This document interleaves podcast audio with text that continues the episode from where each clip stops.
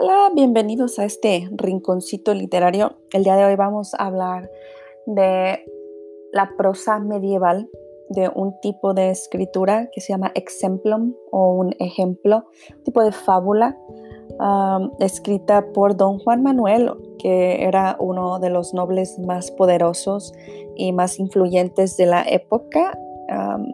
él era el sobrino del rey Alfonso y tuvo muchos conflictos ya que él fungió como rey en un tiempo porque el hijo de Alfonso era muy pequeño y trató un poco traicionero, estaba a favor de los moros algunas veces, luego regresaba con los cristianos y a través de su escritura también trataba de causar un poco de influencia entre los nobles, especialmente los nobles más jóvenes. tiene un libro que se llama El Conde Lucanor. Y hay muchísimos ejemplos dentro de este libro, pero el que vamos a leer el día de hoy se llama De lo que aconteció a un mozo que se casó con una mujer muy fuerte y muy brava. Y ya, bueno, vamos a ver que dentro de esta época, aunque no era considerado una literatura misógina, hay muchísimo mucho contexto violento en contra de la mujer, que era como ah, se trataba en esa época a las mujeres, desafortunadamente. las mujeres eran vistas como solamente un objeto. Ah, y bueno, los hombres eran los que tenían el poder, el control, los pensantes, los que decidían absolutamente todo. Entonces, en el contexto, ¿verdad? De esta obra se trata de una mujer dominante que se casa con un hombre sumiso y el hecho es de que eh, don Juan Manuel está tratando de darle un consejo a este chico para decirles que no se dejen verdad de las mujeres, ¿no? Les está enseñando cómo poder dominar y cómo poder controlar a sus fierecillas en casa. Entonces, es ah, bastante simpático, llega a ser un poco grotesco y cruel también, pero tenemos que recordar que es la literatura de la época y realmente no podemos juzgar con los mismos estándares ah, con los que podríamos juzgar en este momento, porque si esa fuese la idea, entonces no creo que se hubiese publicado este tipo de obra literaria en nuestra época, especialmente con tanta violencia de género. Ah, vamos a dividir esta lectura en dos partes porque es algo extensa y pueden encontrar en cualquier lugar realmente la lectura. Don Juan Manuel es un nombre súper ah, popular y este es el ejemplo 35 de su obra, pero todos lo conocen como de lo que aconteció un mozo que se casó con una mujer muy brava y muy fuerte. Entonces vamos a comenzar con la lectura.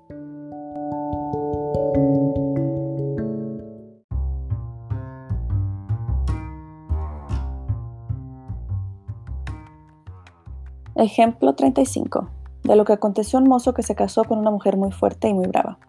Otra vez, hablando el conde Lucanor con Patronio, su consejero, díjole así. Patronio, uno de mis deudos me ha dicho que le están tratando de casar con una mujer muy rica y más noble que él, y que este casamiento le convendría mucho si no fuera porque le aseguran que es la mujer de peor carácter que hay en el mundo. Os ruego que me digáis si he de aconsejarle que se case con ella conociendo su genio, o si habré de aconsejarle que no lo haga. Señor conde, respondió Patronio, si él es capaz de hacer lo que hizo un mancebo moro, aconsejadle que se case con ella. Si no lo es, no se lo aconsejéis. El conde le rogó que le refiriera qué había hecho aquel moro.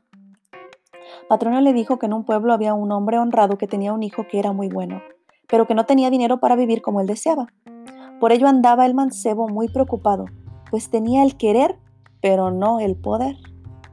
En aquel mismo pueblo había otro vecino más importante y rico que su padre, que tenía una sola hija, que era muy contraria del mozo, pues todo lo que éste tenía de buen carácter lo tenía ella de malo, por lo que nadie quería casarse con aquel demonio. Aquel mozo tan bueno vino un día a su padre y le dijo que bien sabía que él no era tan rico que pudiera dejarle con qué vivir decentemente, y que, pues tenía que pasar miserias o irse de allí. Había pensado, con su beneplácito, buscarse algún partido con que poder salir de pobreza. El padre le respondió que le agradaría mucho que pudiera hallar algún partido que le conviniera. Entonces le dijo el mancebo que, si él quería, podría pedirle a aquel honrado vecino su hija. Cuando el padre lo oyó, se asombró mucho y le preguntó que cómo se le había ocurrido una cosa así, que no había nadie que la conociera que, pobre que fuese, se quisiera casar con ella. Pidióle el hijo como un favor que le tratara aquel casamiento. Tanto le rogó que, aunque el padre lo encontraba muy raro, le dijo que lo haría. Fuese enseguida a ver a su vecino, que era muy amigo suyo, y le dijo lo que el mancebo le había pedido, y le rogó que, pues, se atrevía a casar con su hija, accediera a ello. Cuando el otro oyó la petición, le contestó diciéndole, por Dios, amigo, que si yo hiciera esto, os haría a vos muy flaco servicio, pues vos tenéis un hijo muy bueno y yo cometería una maldad muy grande si permitiera su desgracia o su muerte, pues estoy seguro que si se casa con mi hija, esta le matará o le hará pasar una vida mucho peor que la muerte. Y no creáis que os digo esto por desairaros, pues si os empeñáis, yo tendré mucho gusto en darla a vuestro hijo o a cualquier otro que la saque de casa. El padre del mancebo le dijo que le agradecía mucho lo que le decía y que, pues su hijo quería casarse con ella, le tomaba la palabra. Se celebró la boda y llevaron a la novia a casa del marido. Los moros tienen la costumbre de prepararles la cena a los novios, ponerles la mesa y dejarlos solos en su casa hasta el día siguiente. Así lo hicieron, pero estaban los padres y parientes de los novios con mucho miedo, temiendo que al otro día le encontrarían a él muerto o mal herido.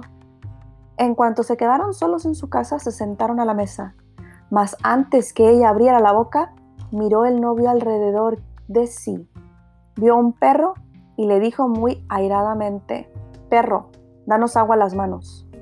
El perro no lo hizo. El mancebo comenzó a enfadarse y a decirle aún con más enojo que les diese agua a las manos. El perro no lo hizo. Al ver el mancebo que no lo hacía, se levantó de la mesa muy enfadado, sacó la espada y se dirigió al perro. Cuando el perro le vio venir, empezó a huir y el mozo a perseguirle, saltando ambos sobre los muebles y el fuego, hasta que lo alcanzó y le cortó la cabeza y las patas y lo hizo pedazos, ensangrentando toda la casa. Muy enojado, lleno de sangre, se volvió a sentar y miró alrededor. Vio entonces un gato, al cual le dijo que le diese agua a las manos. Como no lo hizo, volvió a decirle, ¿Cómo, traidor? ¿No has visto lo que le hice al perro porque no quiso obedecerme? Te aseguro que, si un poco o más conmigo porfiáis, lo mismo haré contigo que hice con el perro. El gato no lo hizo, pues tiene tan poca costumbre de dar agua a las manos como el perro. Viendo que no lo hacía, se levantó el mancebo, lo cogió por las patas, dio con él en la pared y lo hizo pedazos con mucha más rabia que al perro. Muy indignado y con la faz torva, se volvió a la mesa y miró a todas partes. La mujer, que le veía hacer esto, creía que estaba loco y no le decía nada. Cuando hubo mirado por todas partes, vio un caballo que tenía en su casa, que era el único que poseía, y le dijo lleno de furor que le diese agua a las manos. El caballo no lo hizo. Al ver el mancebo que no lo hacía, le dijo al caballo,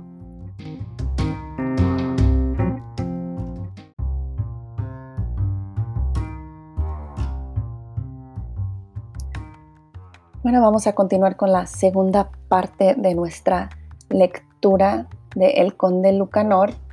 algo que tenemos que recordar es que durante la época medieval este tipo de lectura, este tipo de escritura iba dirigida a la nobleza. la gente del pueblo o los campesinos no tenían acceso a la educación, era solamente para las altas esferas, ya sea en el clero o con los nobles, y este específicamente iba dirigido a los jóvenes nobles porque don Juan Manuel quería tener una influencia hacia ellos, Sobre el comportamiento. También hay que recordar que la literatura de la época era teocentrista, se enfocaba en Dios. Entonces, realmente don Juan Manuel fue un hombre muy avanzado para su época. Y bueno, sin más demora, continuemos, porque nos quedamos ya cuando el mancebo está casado con esta chica, ¿verdad? Y está actuando de una manera muy salvaje, muy violenta dentro de la casa. El perro no le quiso dar agua a las manos, el gato no le quiso dar agua a las manos. Eh, y ahora vamos con el caballo, y es su único caballo. Y recordemos que él es un hombre muy pobre. Entonces, ¿qué le va a hacer al caballo? Bueno, vamos a ver, vamos a ver si también se aprovecha, lo mata o qué, qué hace con él. Entonces, comencemos. ¿Cómo, don caballo? ¿Pensáis que porque no tengo otro caballo os dejaré hacer lo que queráis? Desengañaos, que si por vuestra mala ventura no hacéis lo que os mando, juro a Dios que os he de dar tan mala muerte como a los otros, y no hay en el mundo nadie que a mí me desobedezca, con el que yo no haga otro tanto. El caballo se quedó quieto. Cuando vio al mancebo que no le obedecía, se fue a él y le cortó la cabeza y lo hizo pedazos. Al ver la mujer que mataba al caballo, aunque no tenía otro, y que decía que lo mismo haría con todo el que le desobedeciera, comprendió que no era una broma. Y le entró tanto miedo que ya no sabía si estaba muerta o viva. Bravo, furioso y ensangrentado, se volvió el marido a la mesa, jurando que si le hubiera en casa más caballos, hombres o mujeres que le desobedecieran, los mataría a todos. Se sentó y miró a todas partes teniendo la espalda llena de sangre entre las rodillas. Cuando hubo mirado a un lado y a otro sin ver a ninguna otra criatura viviente, volvió los ojos muy airadamente hacia su mujer y le dijo con furia, la espada en la mano, levántate y dame agua en las manos.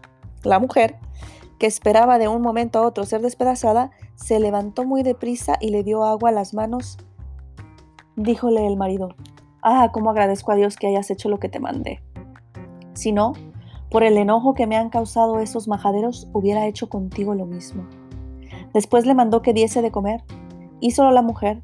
Cada vez que le mandaba una cosa, lo hacía con tanto enfado y tal tono de voz que ella creía que su cabeza andaba por el suelo.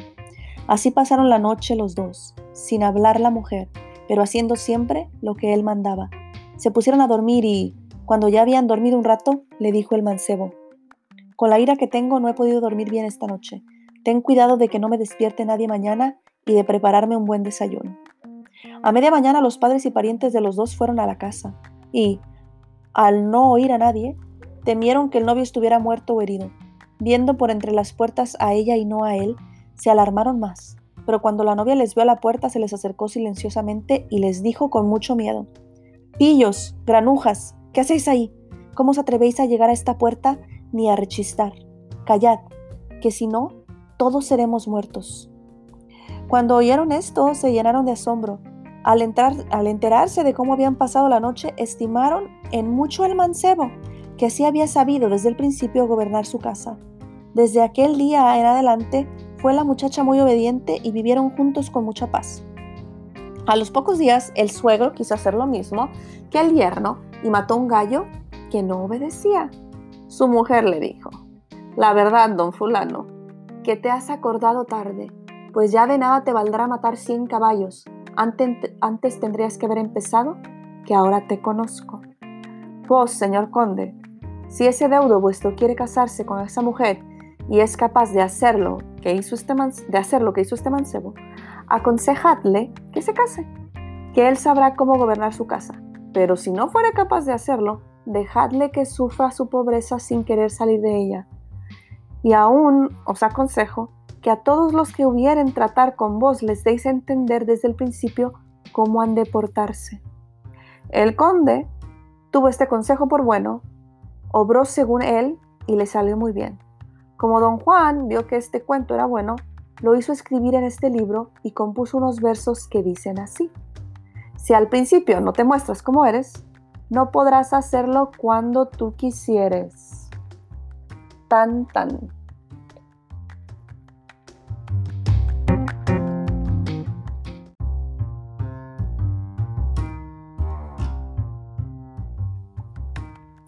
Ahora, después de haber leído, vamos a analizar un poquito la estructura del cuento para que no haya ninguna confusión. Entonces, este cuento o e, ejemplo, hay que recordar que ah, se llamaban ejemplos y realmente venían de la tradición árabe o la tradición persa, don Juan Manuel era un hombre muy leído y extrajo esto, bueno, de su experiencia con este tipo de literaturas. también se dice que la fierecilla domada de William Shakespeare viene de aquí, tiene una influencia de este hombre, ¿verdad? Así que todos se leían a todos y tomaban lo mejor de cada uno, ¿no? En fin, la estructura del cuento es, el conde Lucanor tiene un problema y el conde Lucanor es un noble inexperto, ¿verdad? Entonces recurre a Patronio, quien es su consejero, ¿sí? Y le expone, ¿verdad? En un diálogo inicial el conflicto que tiene que resolver, ¿no? Patronio, por su parte, le narra una historia, una fábula o un cuento del que se extrae una enseñanza o consejo para solucionar el problema en cuestión, ¿verdad? La, donde se saca una moraleja. luego viene la aplicación del cuento al problema. Patronio aplica directamente la enseñanza extraída de la historia para dar un consejo al conde. Este lo acepta y lo pone en práctica con resultados positivos. Finalmente, a don Juan Manuel, quien es el escritor, se introduce como personaje en la obra e introduce la moraleja en un verso para concluir. Entonces fíjense que hay diferentes niveles dentro de esta obra. ¿A qué me refiero con diferentes niveles? Bueno, hay una técnica narrativa que se conoce como caja china. Y si ustedes no saben qué es una caja china, es una de esas cajitas donde es una caja grande, luego hay una caja más pequeña dentro, luego hay otra más pequeña dentro y así sucesivamente. O como las muñecas rusas, ¿verdad? Que una muñeca grande, luego dentro de esa muñeca hay otra muñeca, dentro de esa muñeca hay otra muñeca. Entonces, en este caso, hay una estructura de un cuento dentro de otro cuento. ¿Y cómo es esto? Bueno, el primer cuento es cuando el conde le está, pidiendo a Patronio un consejo para solucionar el problema de su adeudo, ¿verdad? Este chico que se quiere casar, pero le han contado que la mujer es muy brava. Entonces Patronio, para darle un ejemplo al conde, para que tome la decisión correcta, ¿verdad? Le cuenta un cuento. Entonces ahí tenemos un cuento dentro de otro cuento o una historia dentro de otra historia. Esto se conoce como caja china. ¿Para qué se utiliza esta técnica narrativa? Pues para atraer al lector hacia enfocarlo en este, en este ejemplo, para llamar su atención, porque uno reacciona con las historias. Realmente a uno le encanta el chisme, le gusta escuchar lo de los demás. Entonces, cuando nosotros nos están contando un cuento, especialmente si es de alguien más, nuestras orejas se paran, nuestros ojos se abren, ¿no? Entonces ah, es para llamar esa atención, para atraer a ese lector, ¿sí? Entonces, ¿qué otras cosas podemos explorar dentro de esta lectura para poder entenderla realmente, ¿no? Ah, tenemos que analizar los temas y los temas que podemos encontrar aquí son, por ejemplo, las sociedades en contacto. Vemos cómo se relacionaban um, los moros y los cristianos, porque la historia del segundo cuento es de una pareja de moros. Um, luego vemos, por ejemplo, las clases sociales, vemos esas relaciones, el chico quiere casarse con la chica para mejorar su posición económica. Recordemos que en la época había un sistema estamental. Entonces con estos estamentos era muy difícil subir de posición era casi imposible. Era casi, casi imposible. Un campesino no iba a llegar a ser un noble. Eso solamente se ve ahora en las novelas. Pero en esa época no. ellos no tienen o no tenían, perdón, la posibilidad como la tenemos nosotros de asistir a la escuela y forjarnos un futuro. Eso no existía en esa época. Nacías campesino, te quedabas campesino. Y muchos de estos matrimonios eran arreglados y eran arreglados por conveniencia. Entonces, este chico es más o menos del, bueno, de la misma clase, está donde mismo que la chica, pero él, no tiene dinero. Entonces, ¿qué hace? Bueno, me voy a casar con esta mujer y ya la dominaré para poder controlar todo. En el matrimonio de la Edad Media, el hombre era el que controlaba toda la situación. Entonces, eso nos enseña, nos abre la ventana a esas relaciones, ¿verdad? A esa sociedad, a esas personas. Ah, otro tema que podemos observar es el machismo. ¿Y cómo vemos el machismo? Bueno, el machismo está por todos lados. El hecho, igual, de que este hombre quiera controlar a la mujer, que quiera controlar no solo a la mujer, sino sus posesiones, ¿verdad? Que se quiera casar con ella y solamente la vea como un objeto. El hecho de que todos los hombres dentro del cuento sean los que decidan, porque nunca escuchamos la voz de la mujer. la manera en la que hablan de la chica como si fuera un demonio. acuérdense que para cada para cada evento, para cada conflicto, siempre va a haber dos historias. Entonces estamos escuchando la historia del hombre, no estamos escuchando la historia o la versión de la mujer. ¿Por qué? Porque no tiene voz. Entonces ahí vemos el machismo. Sí, es un machismo bastante fuerte, muy marcado, ¿no? que en la época no se consideraba como machismo, ¿no? En la época se consideraba como eso es como deben ser las cosas, ¿no? El hombre superior, la mujer era vista así como una amenaza, especialmente si estaba sola. Y bueno, tenemos toda la influencia de la Biblia y la historia de Adán y Eva, ¿no? Eva fue la que tentó a Adán para que desobedeciera. Entonces la mujer ha sido vista como eso, como la culpable, como la tentadora, como la insensata, como la que no piensa, ¿no? Luego vemos también las relaciones de poder, como ya lo mencionamos, muy ligadas al machismo. ¿Quién tiene el poder? Bueno, el hombre. ¿Por qué? Porque él es el que sabe, él es el que decide, él es el que lleva la batuta. La violencia, la violencia está muy marcada dentro de esta obra, pero es tan violenta que a veces, o sea, cuando lo estamos leyendo quizá nos vamos a reír, ¿no? Porque hay unas partes humorísticas y eso es, luego vamos a discutir un poquito acerca de otras técnicas dentro de la narración, pero el humor nos ayuda a que veamos la situación como con más, ah, bueno, que la dijéramos más fácil, ¿no? Porque si estuviéramos viendo esto en vivo y en directo, no creo que nos sintiéramos igual. Nos vemos la violencia, este hombre, violencia contra la mujer porque es un trauma lo que le está causando realmente, o sea, matar a los animales de esa forma tan brutal enfrente de ella era para darle una lección, pero eso no le quita lo sangriento y lo violento y lo patán hasta cierto punto. ¿Por qué? Porque las cosas se pueden arreglar hablando, ¿no? Entonces él decide irse a lo animal, ¿no? A matar a estos pobres animalitos, al gato, al perro, al caballo. Pues ahí vemos la violencia, una violencia extrema. Ah, pueden investigar cómo eran las relaciones o la violencia dentro de la Edad Media. Yo creo que aquí no se van a espantar de nada, ¿no? La gente es muy violenta también en esta época. Pero no era algo normal, ¿no? Tanta violencia tan, en una casa, matar los animales y matar al caballo, no. no esto, aquí el ah, autor está exagerando un poco, pero es bastante interesante, ¿no? Cómo nos presenta la situación, especialmente porque hay que recordar que estos cuentos eran escritos para tener una influencia en los jóvenes inexpertos.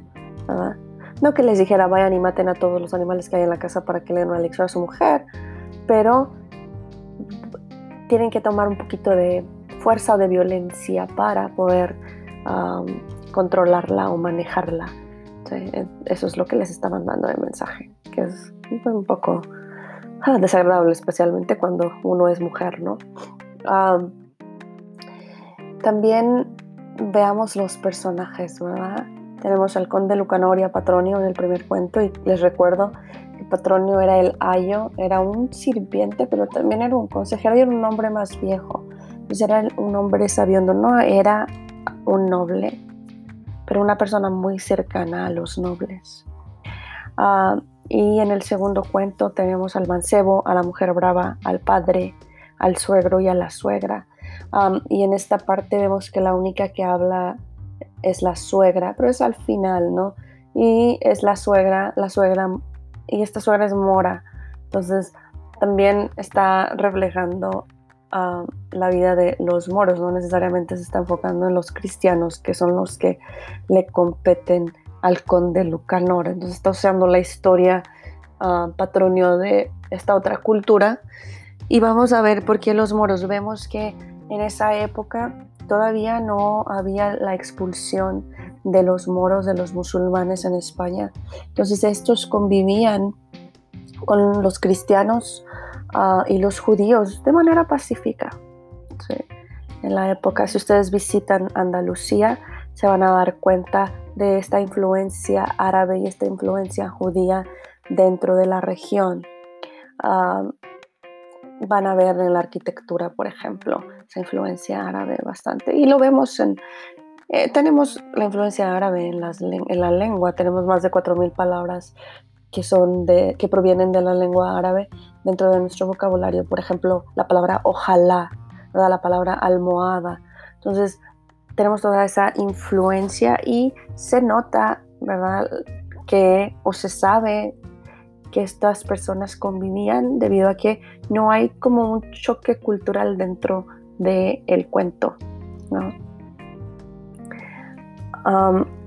luego, como parte de, también de la estructura de la obra, tenemos la moraleja que viene al final, que esta fue escrita no por el conde Lucanor, no por Patronio, ¿verdad? No por el mancebo. Esta fue escrita por don Juan Manuel. Entonces, aquí no los quiero confundir, pero ¿qué significa esto? Bueno, ah, tenemos esta estructura de las cajas chinas y luego tenemos un tercer plano. Tenemos al autor intrometiéndose, ¿verdad? El autor dice, yo escuché esta historia de este conde, ¿verdad? Que va a dar un consejo, que le contaron esta otra historia y como la encontré por buena, decidí incluirla en este libro y decidí escribir estos versos, la moraleja. Entonces, eso es conocido como metacuento. Nos está narrando cómo se creó esta obra literaria. ¿eh? Y eso también era pues bastante adelantado para su época. Fue un hombre bastante muy astuto, muy inteligente, muy culto. Entonces, es interesante cómo desarrolló su obra. Es uno de los mejores prosistas de la época. hay algunas obras que se pueden comparar con este ejemplo, con el ejemplo de Don Juan Manuel, que son Las Mil y Una Noches, ese es el libro árabe muy famoso, y las fábulas de Esopo, esas fábulas de los animalitos, ¿no? De el, ratón y el tigre, la tortuga y la liebre. Entonces, si quieren comparar un poquito las obras, pueden encontrar estas. Algunos de los términos o de los recursos literarios que se utilizaron en la obra y que nos ayudan para el análisis, ya los mencionamos casi todos, ya dijimos que es el metacuento, la moraleja, ¿verdad? Es enseñanza, la hipérbole, la hipérbole es la exageración. Y nosotros nos damos cuenta que a través de toda la obra hay esa exageración. El, por ejemplo, el hecho de que este hombre sin dificultad alguna mate a los animales. Eso es una exageración. Ah, otra exageración es cuando él dice que qué bueno que le hizo caso, ¿verdad? Qué bueno que obedeció, porque si no le hubiera hecho caso, él hubiese matado a todos, ¿verdad? aunque se le pusieran 20 mil hombres. Dice, yo juro a Dios que tan mala muerte os dé como a los otros. Y no hay cosa viva en el mundo que no haga lo que yo mande, que os mismo no le haga. Y está exagerando, ¿no? O sea, no va a haber nadie en el mundo que se me, que me contradiga, ¿verdad? Que no haga lo que diga porque lo mato. Entonces, toda toda, toda la obra está narrada, ¿verdad? Hiperbólicamente. el hecho de que los hombres estén maravillados sabiendo que él mató a los animales y causó esta, para mí un trauma en la mujer, ¿no? Y, todos están encantados porque la logró dominar, dice. Y cuando todos estos oyeron, fueron maravillados y desde que supieron cómo pasaron aquella noche, apreciaron mucho al mancebo porque así, así supiera hacer lo que cumplía y castigar tan bien su casa. Entonces aquí está exagerando la reacción de la gente, ¿verdad? Cualquier persona que vea eso va a quedar espantada, ¿no? Él estaba ensangrentado, uh, como han de haber estado las paredes. Y es humorístico, entonces también impregna un poco de humor para que, para que no lo tomemos, para que lo podamos digerir, para que no tomemos tan fuerte la lectura, porque cuando lo estamos leyendo no pensamos en eso, simplemente decimos, oh, wow, oh, wow. ¿Sí? No nos espantamos del todo, pero realmente si nos pusiéramos a analizar críticamente, esto sería atroz, ¿no?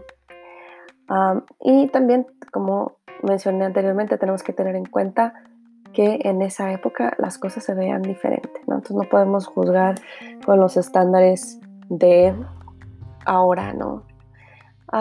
y otro, bueno, el último término literario, pues la metáfora, ¿no? Que es súper importante y es una de las más comunes, yo creo que es una de las más fáciles de reconocer. Por ejemplo, ah, cuando habla de la mujer como si esta fuese un diablo, ¿no? Hombre del mundo no quería casar con aquel diablo. Entonces en la metáfora está reemplazando, ¿verdad? Una cosa por la otra. En este caso, la mujer por el diablo y diablo por las características que ésta tiene.